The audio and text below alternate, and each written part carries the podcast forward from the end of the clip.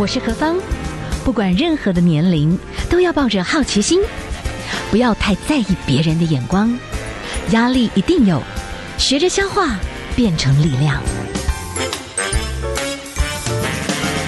幸福有方，提供给您幸福的配方，成为一个更好的自己。I will be better, renewed day by day. 您所收听的节目是 FM 一零二点五幸福广播电台，幸福有方，我是幸福 DJ 何芳。好，我们今天呢访问到的是一个月哈，我们都会请到我们的咨商师来跟我们介绍一部好电影，在这个电影里面一定有可以讨论的一些事情。其实。听您的这个描述，哎，我觉得也蛮有感觉的。好，嗯、我们就请来介绍黄医师，你好。哎，何芳姐好，各位听众朋友，大家好，我是黄柏惟心理师。是，今天要跟我们介绍的是哪一部电影呢？好，我今天想跟大家介绍的是我我最近看到一部非常非常喜欢的一部电影哦，它的中文片名叫做《珍惜日常》。好，《珍惜日常》。那它它其实是一部啊、呃，在芬兰拍的一部伊朗电影啦，导演是个伊朗人，是，但是那个场景都是发生在芬兰。因为他描述主角一家，啊、从这个伊朗后，然后呃，等于是难民，然后到了这个。芬兰来寻求庇护，他们就住在这个芬兰的这个难民的中心当中，那就是希望可以努力得到这个芬兰政府的这个庇护，所以在等。可是电影开场没多久，他们就接获通知，就是他们的申请没有过哈。那所以接下来他们就会遇到一个很大很大的难题啦，就是他们随时都有可能被遣返回去。嗯，好，那可是哪一天遣返又不知道，所以等于是日子过一天，这样算一天。嗯，可是我觉得电影就在这当中传达某种讯息。那这一家人面对随时都可能被遣返的一家人，要怎么样来过他们的人生？是，所以他的其实片名蛮有趣的哦。他的芬兰的片名哈，因为这在芬兰拍的嘛，的芬兰的片名其实叫做这个第一场雪啦。是，对，跟片哈，那这是电影最后出现一个场，他们离开芬兰那天下雪了哈。电影叫第一场雪。好，可是他的英文片名叫 Any Day Now，有意思就是他们有点随时可能哪一天。早上起来，搞不好都会被遣返回去哦。有可能是现在，有可能哪一天。对，哎、欸，可是中文片名反而点出另外一层意思，叫珍惜日常。好，也是取了一个很美的名字，好像在讲说，好，那我们面临一种未来的不确定性的时候，我们该怎么样过每一天的生活？然后中文等于好像就点出来整个电影的要点，怎么样珍惜每一天的生活。我查了一下这个资料，似乎这个好像是导演他自己曾经有过的人生，嗯、或者就是说那个时代他成长过的一些记录，是不是百分之百的故事一样？我觉得可能不是，是，但是这就是他的人生的一个经验，就是确实是有难民到芬兰去寻求暂时的庇护，对，可是不见得每一个家庭都留得下来，所以。在等待的时间，你就会很煎熬啊。对，忐忐忑忑。但是你看到的，其实画面又有很唯美、很有趣的一面。这是为什么呢？导演为什么是用这种方式来呈现？对，等就等得很焦虑。这种是你要突然又要回去，就好像啊，我突然到一个地方，我又要回到一个战乱很麻烦的一个地方。没错，而且我想，就是每会既然会呃离开自己的家乡，是都是因为希望说追求一个更。可能更理想的地方生活，一个更好的梦想，觉得也许在家乡没有办法完成自己的梦想，希望让孩子有更好的生活，是，所以到了芬兰去后，那当然我我觉得我们我们可能我们比较难在台湾，也许不容易体会难民的心情啦。嗯，可是我觉得我看这片自己很感动的地方是说，其实这也是一种人生的比喻，我们也。不知道随时吼，他们是不担心随时可能被遣返嘛？嗯。可是我们人生也可能随时，也许说不定有什么意外，说不定遇到什么事情，我们人生就会有个很大的改变。其实某种程度来说，这就是一种人生的比喻。我们随时 any day now，搞不好哪一天生了重病，哪一天面临到死亡的议题，嗯，等等。那我们这当中怎么过每一天的生活？你你其实严格来说，总有那么一天，我们也都会。都会消失离开，遇到大的问题，所以你怎么样珍惜每一天？那我觉得他的，所以他很动人的地方就是说，他虽然面对一个外在的不确定性，可是你看到他们这个家庭，他啊，他主要就是说爸爸妈妈带着两个孩子，那其中一个大比较大的孩子是上国一的。那其实电影当中的主角叫做拉明哈，对。那另外还有一个小学的小女孩，等于一家四口在那边的生活。哎，可是他们在难民中心自己的那个习作的小小的一个房间里头，但是他们还是很用心布置那个家哈，那个家所以其实也很温暖。然后那个家那个妈妈每天早上起来，其实都有好像有种那种固定的那种仪式，她会去亲吻每个孩子，跟每个孩子问好，帮他先生倒一杯水。电影其实开场就从这样的一个地方开始，哎，你本来就哇，这是一个很温馨的家庭，嗯，但后来你才发现，哎。这是个难民中心里头，对，所以其实环境应该是苦的啦。但是他虽然在苦的环境中，还是让他的孩子、让他的家人感受到说，我们彼此之间是一种很有温度的对待。嗯，对。那甚至他们会带孩子出去去认识一些当地的芬兰的朋友，好让他们过生活，让他们去那边，还是他们也还是虽然在等待过程中，他们是还是到学校里头去读书。好，那因为主角是这个十三岁的一个小男孩，吼，那大家知道，其实那个青春期是那个变。那个心理变化最剧烈的一个时刻，包含说他可能身体的变化，对那种自由的渴望。所以从这部电影，我觉得另外一个好玩的地方，它可以让我们多了解一下青少年的那种躁动的心理。可是他，你可以想想看，那个躁动的心理又跟这种难民的处境，随时有可能他们把他被遣返。他怎么谈恋爱呢？就说他还是孩子，对，他突然到了一个就是像一般的青少年可以自由自在生活的环境。对，他就是孩子，然后周边朋友就是会谈男生女生啊，对对，那也会碰到一点点有喜欢的对象，对对对，所以那个你知道，对他的冲击其实是很很。很巨大的，所以我觉得这片的本来的设定，其实我们可以一个很躁动的青少年跟一个变化的环境，可能其实有很多风暴的一部电影哈。可是这部电影却意外的，或或异常的非常非常的温柔啦。我觉得它完全好像接住了一个人在最。呃，不确定的一个时代里头，所以里面他那个青少年也面临到很多，比方说，呃，他你可以看到他们家庭非常紧密，可是比方有一天，他爸妈要带他们去一个地方的时候，哎，就这孩子就说，哦，我现在没有要跟你们去了，哎，这很青少年，对对，就是小孩长大的开始，对。对对，他开始追求是，哎，我现在想要自己自己去过我的生活，所以他那天就没跟爸妈出远门，哎，但是爸妈也是很尊重，哦，你就是有自己的生活，然后他上学的的那一天，其实第一天就晚回家了，跟他的。朋友吼，就是有点玩到晚回家，他们就在一个森，因为附近就森林，他在森林里头玩，所以回来的时候，他爸妈其实一开始妈妈特别生气，想说怎么开学第一天就变坏了吼，就不回来了。哎，可是我觉得他们后来也接纳说，其实这就是孩子变化的开始，在这个年纪的孩子本来就是有一种冒险的性格，他想要去探索一个外在的世界。可是很多父母会觉得你这样就是可能不乖了，或者怎么样。可是我我觉得内幕他们还是很尊重孩子回来，虽然妈妈有点。生气不高兴，但后来他一讲就好，你先去洗澡哈，叫孩子先去洗澡。哎，我觉得那也是一种仪式嘛。对，对，这个家庭其实有非常非常多某种这样的仪式，他就让孩子冷静冷静一下。那这个妈妈也自己彼此冷静一下。后来他也跟孩子解释说，因为第一天我会有点担心做这件事情。嗯嗯、好，但是后来他们还是有很好的一个的一个回复跟互动。对，所以我觉得说，在面对这个躁动的孩子，包含他哦，他刚刚有提到说，有可能会到了想谈恋爱的年纪。对呀、啊，对对，爱情有一些好奇，所以这个孩子跟爸爸关系也很好哦。他有一幕就问了他爸爸一个问题，就说：“哎，我。”就是要怎么样跟要怎么样跟女生互动啦。人家在学校里头，他有一个他暗恋的一个女生，他都常常偷偷看着那个女生。但是这个小男生他说完全不知道怎么跟女生讲话。对，我觉得这一幕非常非常有趣哦。其实我我有时候在演讲的时候，我很常问学生啊，就是说呃，会说你们有没有跟父母讨论过你的感情问题？比方说请教父母说该怎么样 交朋友啊，几乎都没有人会问过这个问题哈。因为通常哎，有有些人是会。当他说问父母这个问题的时候，他们会说啊，我说我会问说，为什么你不想问父母这个问题？嗯、很多学生会跟我讲说啊，因为父母不懂了哈。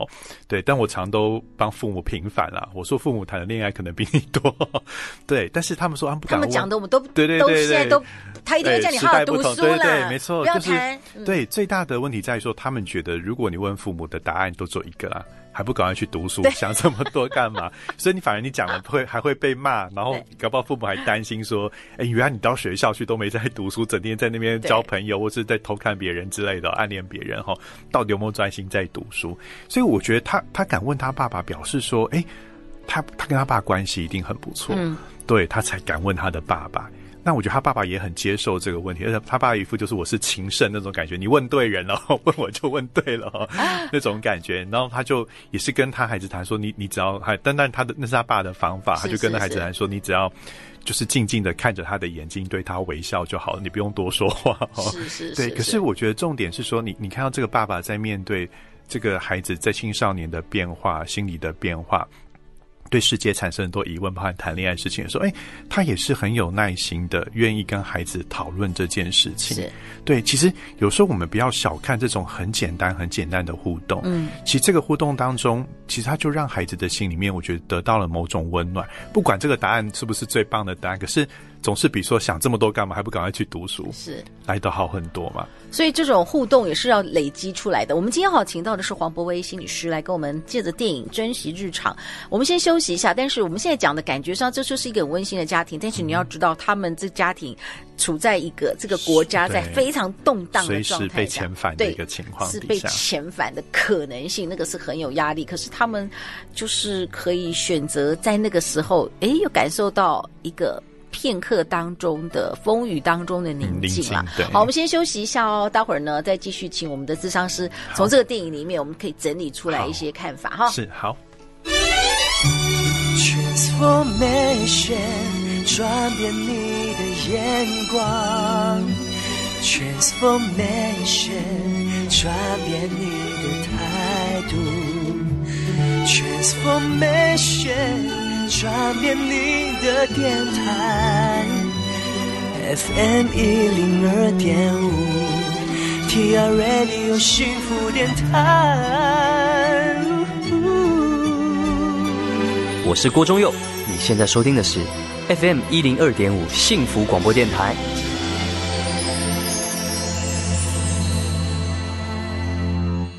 您所收听的节目是 FM 一零二点五幸福广播电台，幸福有方。好，今天呢，我们请到的是黄博威新女士来跟我们介绍一部应该算是伊朗电影，对不对？哈，好，据说这也是呃。曾经至少应该是导演他的生命历程，嗯、是不是一样的故事不一定，但是可能有一些的，就是当时的那个时代是有的。好，我们介绍的是珍惜日常，我们请到的是咨商师黄博威咨商师。其实从你刚刚讲的这个状态啊，我又发觉说。其实真正的所谓的平安跟幸福哈，有时候跟财富没有太大的关系。你看他们是在一个战乱，现在不要讲贫穷与否，就是那种在战乱，有可能随时会被遣返的状态。但是他们的父母家庭关系是稳固的，对，就去好好珍惜那一段时间的平静。对，其实他们的小孩留下在心里面的都是比较安全感的一个回忆。但是其实有一些家庭。其实是外面没有问题的，嗯、经济也没有问题，是是，可是可能里面有很多那种父母亲的爱恨纠结、啊、争吵不断。是说真的，小孩里面的混乱可能会更多，对，不对？对，反而孩子的心里面可能是更混乱，或是常常是受伤的。对，是像刚和芳姐说，其实我觉得，所以这个这个父母让我觉得很不容易的地方是，我相信这是他们有意识的选择，是，是他们知道说，其实他们可能。也也许是过着没办法给孩子某种可能物质上最好的生活，因为他们在有点像在逃亡这种感觉，所以他们更坚守。既然我们已经这么外在环境这么的不安定，我们一定要给孩子一个更安定的环境，就是我们的家，我们彼此的关系。对，所以我觉得那很不容易。我相信他们可能是每天早上起床哦，都要对自己心中喊话，说我今天要怎么样过我的生活，想创造给孩子一个什么样一个友善正向，甚至能够让他觉得被尊重，一种有安全感的环境，嗯，对，所以我，我我是觉得这篇让我很感动的地方在这边，就是它传递出那种人与人之间那种温柔的对待，或是友善的对待，是让我很感动的吼。嗯，所以，一个除了家庭之外，其实我都里面，因为他我刚刚说到这个主角叫做拉米吼，这个十三岁的小男孩，他刚要上国一，对，所以学校对他的那个尊重，里面的老师对他尊重，我觉得是里面非常非常动人的地方。因为芬兰其实曾经就有书籍去介绍芬兰的教育。对，是非常非常人性化的。对非常尊重孩子。所以在这个电影里面，就是你如果真的身临其境，你你看到的对那群孩子跟教育环境是什么？对我我我跟大家讲一幕啊，因为他呃这个主角叫做拉明，然后他还有一个好朋友叫做阿吉。对，那他们要上国中，难免心里会有点担心。有一天他们在聊天，他们就听说他们听过一个传闻，就是说你上国中后。会有这种学长捉弄你啦，哈，会怎么捉弄你？他们会捉弄新生哈。如果是男生，会把你化妆哦，化成女生，然后他们会选美，看哪个哪个国一男生比较漂亮 这样子。所以他们就有一点点担心这件事情哈。哎，就上国一的第一天哈，拉敏跟阿吉就要一起去上学，结果拉敏的朋友阿吉竟然穿着女装出现，然后他说：“你干嘛要穿女装？”他就说：“哎呦，我既然都要化妆了，那我不如自己化好再过来这样子哦。”好，这就好死不死，开学第一天，他们两个这样。哥俩好，竟然还走错教室！哇，打钟之后，老师介绍完，他们两个发现走错，才赶快跑回自己的班上去哈。所以他们一进教室，那这个班已经开始上课了。结果，哎、欸，这个阿吉很活泼啊，他竟然说：“哎、欸，老师，对不起，我们迟到了。”哈，哎，我觉得这很大方。嗯，好，哎、欸，可是大家想想看，通常这个老师说，老师会说什么？这个开学第一天就迟到。通常我们会怎么会？稍微教训一下。对，有时候第一天就给我迟到什么之类的，对不对？对，会念一下。对，会念一下。但是这个老师回了一句话，他说：“没关系，第一天嘛。”嗯，他是说没关系哦，第一天嘛，哦，他很包容，他可能想说第一天难免大家会犯错，就是，这老师呈现一种他其实可以接纳学生会犯错。嗯，好，那因为里面其中那个。那个阿吉又穿着男扮女装的衣服，他是穿女装还化妆哈。嗯，老师就问他说：“哎、欸，你的裙子好漂亮。”因为他穿了一件他妈妈的裙子，对。然后哎、欸，他就也笑了一笑。老师就说：“你的裙子很漂亮。”然后老师就问他说：“哎、欸，你你今天是特别有活动呢，还是你平常就这样穿？”我我觉得这也是一种超包容、温柔跟尊重的谈话。因为有的时候我们套可能看到你看到，也许说一个上学，然后男同学穿女装进来，你可能有有些可能就。不太能够接受，对不对？你为什么这样穿呢？对，你第一天上学在搞什么？你为什么穿成这样？哈，你是怎么样？好之类。可是老师很温柔，他是说裙子好漂亮，然后是说你今天有特别的活动吗？好，或是你平常就这样穿？他他其实是那种没有带任何的批判性，他就在了解。然后这个阿吉很可爱，他就说哈，因为听说国医生会被捉弄了，所以他就想说，不如自己打扮好再来哦就好了，也很可爱。所以老师全班同学听了都都笑了这样子。那可是我觉得这就是你看他一开始的这场，虽然学生好像迟到进来，然后又是用一种比较不是那种所谓一般好像。也许也许人觉得正常的方式进来，可这个老师展现一种他很接纳多元跟尊重，嗯、然后他就哦，我们要先就大家进来，然后等于就是很包容这一切，然后后来就跟讲啊，这外面，然后一做好之后说，哎，今天外面天气不错，那我们就户外教学好了，就去森林走一走这样子。对，哎，可是我觉得这就是这很多欧洲国家的这种，他们上课那个走一走，也不是说老师排满课程，他们去外面一个森林走，就是大家自己逛逛森林，哎。逛逛，然后老师就看到地上一片叶子，就跟他啊，这片叶子叫什么名字？哦，哦，他怎么样？然后就这样子。可是剩下时间都是大家自己在走嘛，对，就自己在那个森林摸索。然后老师又出了一个作业，那个作业就说：啊，你要在这个森林里头找一个物品，是能够代表你自己。下一堂课来自我介绍。哇哦，啊，我觉得很棒哦，好酷哦，对呀，啊，很酷啊。然后老师很尊重你们，就在自己森林里头找一样你可以代表你的东西。是是是，对，所以我觉得。就是哎、欸、哇，那个那个也是一种我我的看的时候会觉得哇，好好温柔的 教育方式，好棒哦。对，可是那是一种让人家觉得哇，我真的被当做很被尊重，嗯，很包容。不管我今天用什么方式出现，老师老师是没有带评价，老师就是一种尊重的方式。嗯，对。那后来轮到那个自我介绍，可是我们这个主角哈拉米他没有准备东西啦。对，可是我觉得这没有准备东西，就是他没有找到一个代表他的东西。可是他同学都介绍的很丰富，哦，但他自己没有。可是我觉得这个没有，其实某种也是他的心理，因为。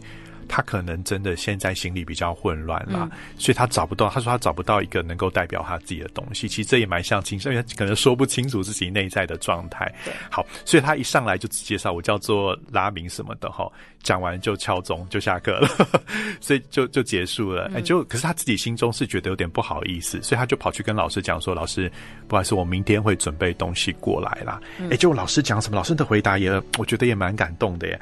老师就说：“哈，哎，老师就说没关系。”关系哈，你已经让大家知道你的名字了，嗯嗯，这样就够了，嗯，对，哎，这个也是很包容嘛，是。然后他老师他就问老师说：“老师，这会算分吗？” 就是刚刚自我介绍，老师说不算分哈，但他就去想说明天他也是会准备过来。但老师就我觉得老师之后讲一句话，老师就说：“哎，也没关系。”他说：“我很高兴你想要好好的表现，嗯嗯，但是这个作业已经结束了啊，明天我会出新的作业啊，好好好，对。”就是再努力就好了，是是，对，因为我觉得这也很包容，就是对耶。他让孩子知道说，虽然你这件事没做好，但是要让他过去了。嗯哼，我的作业已经结束了，你不用纠结在这件事了。而且我们一定会出新的，你只要明天新的再努力就好了。另外，他也很正向看待这个，因为。这个孩子听到同学都介绍的很丰富、很有趣，大家都拿物品，他没有，他只讲了他的姓名就下去。有时候我们老师可能会，像是我是老师，我是觉得你看你这不是不认真准备的学生，对，作业也没做好，然后好像在这边打混。可是这老师超级正面，他就跟这个学生讲，哎。你至少让大家知道你的名字，这点很重要。嗯哼哼，对，然后哇，就好。今天介绍这首是珍惜现在，对不对？珍惜日常，呃、珍惜日常。那我们请到的是黄博威心理师。我们先欣赏一首歌曲。这首歌曲啊，我是找巫启贤，等你等到我心痛。哦、我想最后一点点时间了，请你跟我们分享一下。哎，我们人哈，有时候会碰到一些事情要等待。对，没错。